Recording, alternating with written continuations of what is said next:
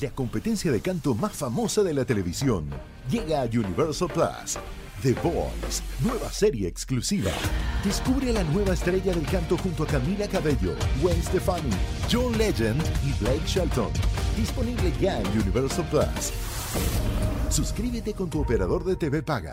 Estás escuchando Jordi Anexa, el podcast. Bueno, pues eh, estoy con eh, mi querido Román Hernández Flores, el psicoterapeuta, tanatólogo y conferencista, bueno, que ha estado muy muy presente en este programa, parte de nuestros colaboradores y este y la verdad es que empezamos con un tema la ocasión pasada que vino sobre el estrés, ¿no? ¿Qué pasa con el organismo frente al estrés y frente a la ansiedad? Y estuvo bien bien interesante. Mi querido Román, ¿cómo estás? Encantado de estar aquí nuevamente contigo, Jordi, contigo, Manolo. Este, yo también la verdad feliz de que estés con nosotros y este, fíjense de qué hablamos la vez pasada, fue muy interesante porque decía que el cuerpo en todo momento reacciona cuando estás estresado y que te genera muchas cosas como lagunas mentales, como que te pones muy irritable, como que te vuelves más improductivo, exageras lo negativo, piensas y piensas lo mismo, te la pasas rumiando y si esto y si pasara esto y por qué no esto, entonces todo el tiempo estás como muy muy estresado. Y este y nos dijiste que había como varias eh, formas de solucionar esto, ¿no? Primero preguntarte cómo funcionas, ¿no? O sea, qué es lo que te está estresando. Segundo, permitir que salgan las emociones, gritar, llorar, pegar una almohada, morder, agarrar una de esas, este, eh, ¿cómo se llaman? Eh, este, pelotitas de estrés, o sea, algo que te ayude a sacar las emociones. Tres, desmenuzar las cosas, es posible escribirlas, cuáles son mis cosas que estrés. Cuatro, este, generar un tiempo de felicidad para darte oxitocina y dopamina no un momento donde a mí me gusta escuchar música, a mí me gusta tomarme un café, a mí me gusta fumar un cigarro, a mí me gusta meditar, entonces hacerlo en medio de tu estrés, este, y la otra que nos decías era salirte de la vida rutinaria, hacer cosas distintas para que, porque la rutina es muy fuerte, ahorita quiero platicar de eso, y, y la última, permitirte aburrirte, o sea, es darte tiempo de no hacer nada. ¿Hasta ahí estamos bien? Sí, totalmente. Sí, y es que es muy importante tomar algunas de esas sugerencias porque ¿quién no está viviendo algo complicado? Actualmente todos tenemos algo. Si no es la salud, es el trabajo, es la pareja. Todos tenemos alguna situación, alguna batalla que estamos peleando día con día. Y si no hacemos algo para pues minimizar este impacto, pues ahí va a estar, como dicen por ahí, al centavo las enfermedades. Y lo peor es que ni siquiera las atendemos. Sabemos que tenemos problemas, sabemos que tenemos conflictos y lo que hacemos es disociarnos de ellos empezamos, disociarnos me refiero como a, alejarnos, a evadir.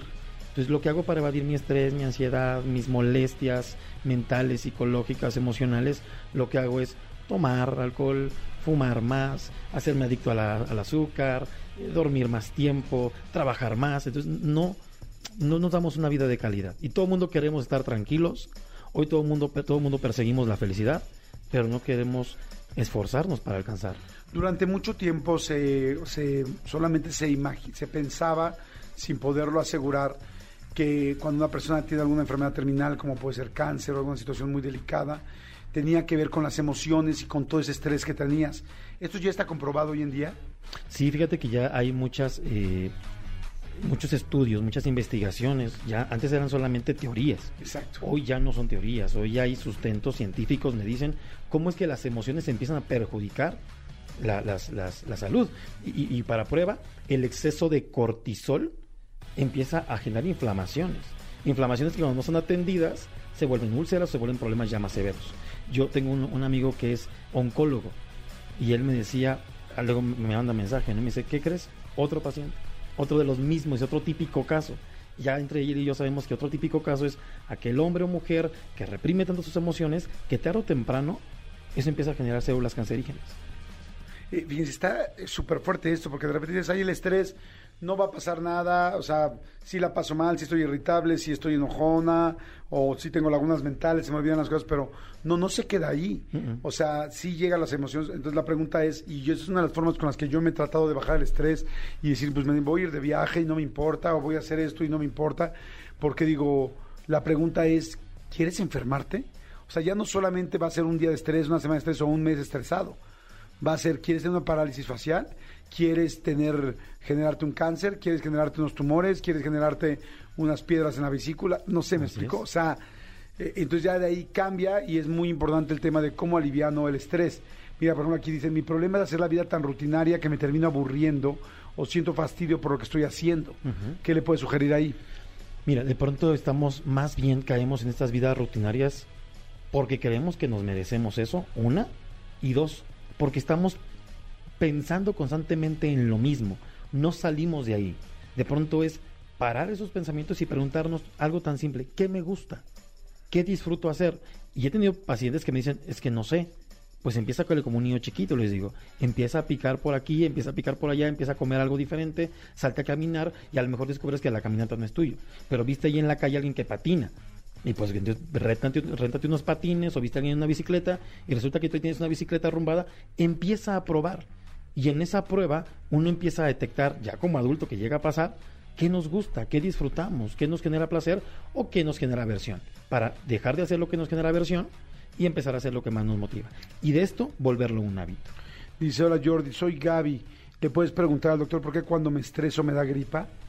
Fíjate que eso es muy interesante. Hay una, una, parte en, nuestro organismo, en el sistema digestivo, algo que se llama la microbiota. Y la microbiota eh, es un poquito de, de neurociencias, pero la microbiota lo que hace es filtrar un poco y esto es lo que hace que regule los niveles de acidez. Cuando no regula los niveles de acidez, todo el cuerpo se inflama. Y por eso viene la gastritis, colitis, faringoamigdalitis. Y por eso empezamos a tener estas fallas en algunas partes del cuerpo. Esa es la explicación eh, a nivel médica o fisiológica. A nivel emocional, tiene que ver algo con algo que esté guardando, con algo que esté reprimiendo. Dice, hola Jordi, una pregunta. Yo padezco de ansiedad ¿Qué podríamos hacer para eliminar pensamientos rumiantes? Le puedes preguntar al doctor. Fíjate que eh, la mayoría sabe que soy especialista en trastornos por ansiedad y es entender que la ansiedad es una, una reacción, un sentimiento que va a existir siempre. O sea, así como el enojo, como la alegría, como la frustración, como cualquier otra emoción. Pero eso tiene que estar, eh, tiene que, tiene que venir después de, de que ocurrió algo. Pero si la ansiedad llega de la nada, eso sí ya es un problema. Entonces aquí el primer punto es identificar qué te detona ansiedad.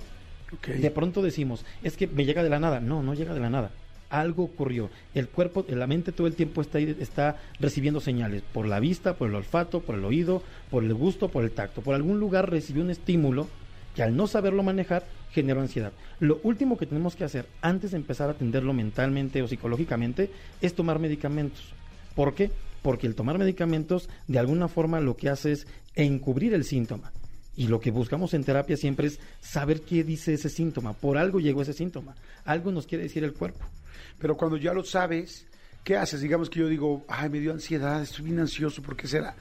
Ah, bueno, pues porque vi que mi jefe este, está contratando a otra persona que es mejor que yo y que podría quitarme mi puesto. Eso sería algo que a mucha gente le podría dar ansiedad. Claro. ¿Qué hago ahora? Si esta ansiedad... Ya lo identifiqué. Ok. Si esa ansiedad ya es algo que, que está saliendo de tus manos, empezar a preguntarnos algo, algo más profundo. En este caso yo diría, ¿qué, ¿qué temor o qué tema tienes con la pérdida? ¿Qué tema tienes con esa situación? ¿Sientes que te van a correr? ¿Sientes que va a llegar alguien mejor que tú? ¿Sientes que te van a desplazar? ¿Te sientes menos importante? Y a partir de ahí empezar a indagar por qué el cuerpo reacciona de esa forma. La ansiedad es, una, una forma en la que el cuerpo dice alerta, miedo, algo va a pasar. Y entonces hay cosas que van a pasar aunque querramos o no. Aquí lo más importante también es, además de identificar esto, es qué hago frente a los síntomas que arroja la ansiedad. El síntoma de que me falte el aire, el síntoma de que me está sudando el cuerpo, el síntoma de que siento que me voy a morir, el síntoma de que siento que se me está paralizando la mitad de mi cuerpo. Aquí hay que aplicar una serie de estrategias y técnicas que nos permitan salir de esa crisis.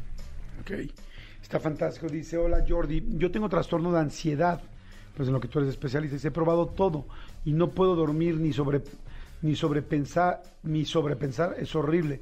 Más que haces como paranoia de que no le caes bien a alguien porque algo dijiste así, pero pues bueno, todo es imaginación de uno, ¿qué puedo hacer?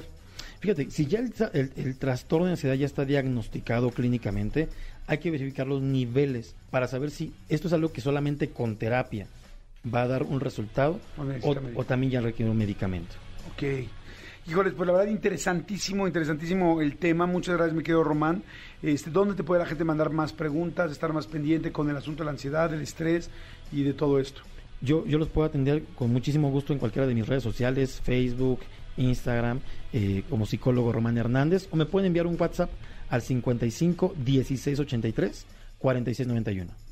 Oye, y nada más para terminar, perdón, ¿puedes repetir el teléfono? 55 16 83 46 91. En el programa pasado yo comenté que hacer una lista de tus pendientes que te tienen muy estresado en una hoja e irlos palomeando te ayuda muchísimo a relajarte.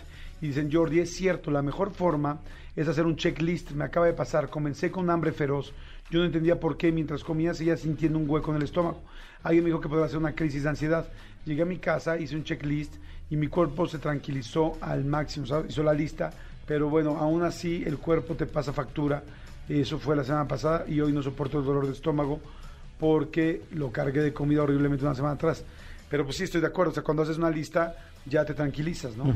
Fíjate que me gustaría compartir con ustedes una frase que me encanta de Buda y va mucho de la mano con lo que dice este comentario. Dice Buda, cuando caminas, camina, cuando comas, come. De pronto queremos hacer todo al mismo tiempo y eso nos sobrecarga y nos enferma. Si ahorita estoy escribiendo, pues me enfoco a escribir. Si al rato estoy cocinando, me enfoco en comer. Y si voy manejando, me enfoco en manejar. Pero de repente esto de multitareas pareciera que es una gran virtud, pero al contrario, nos, nos genera un gran problema a nivel psicológico. Interesantísimo. Bueno, Román Hernández Flores, psicoterapeuta, tanatólogo y conferencista. Gracias, Román. Escúchanos en vivo de lunes a viernes a las 10 de la mañana en Exa FM 104.9.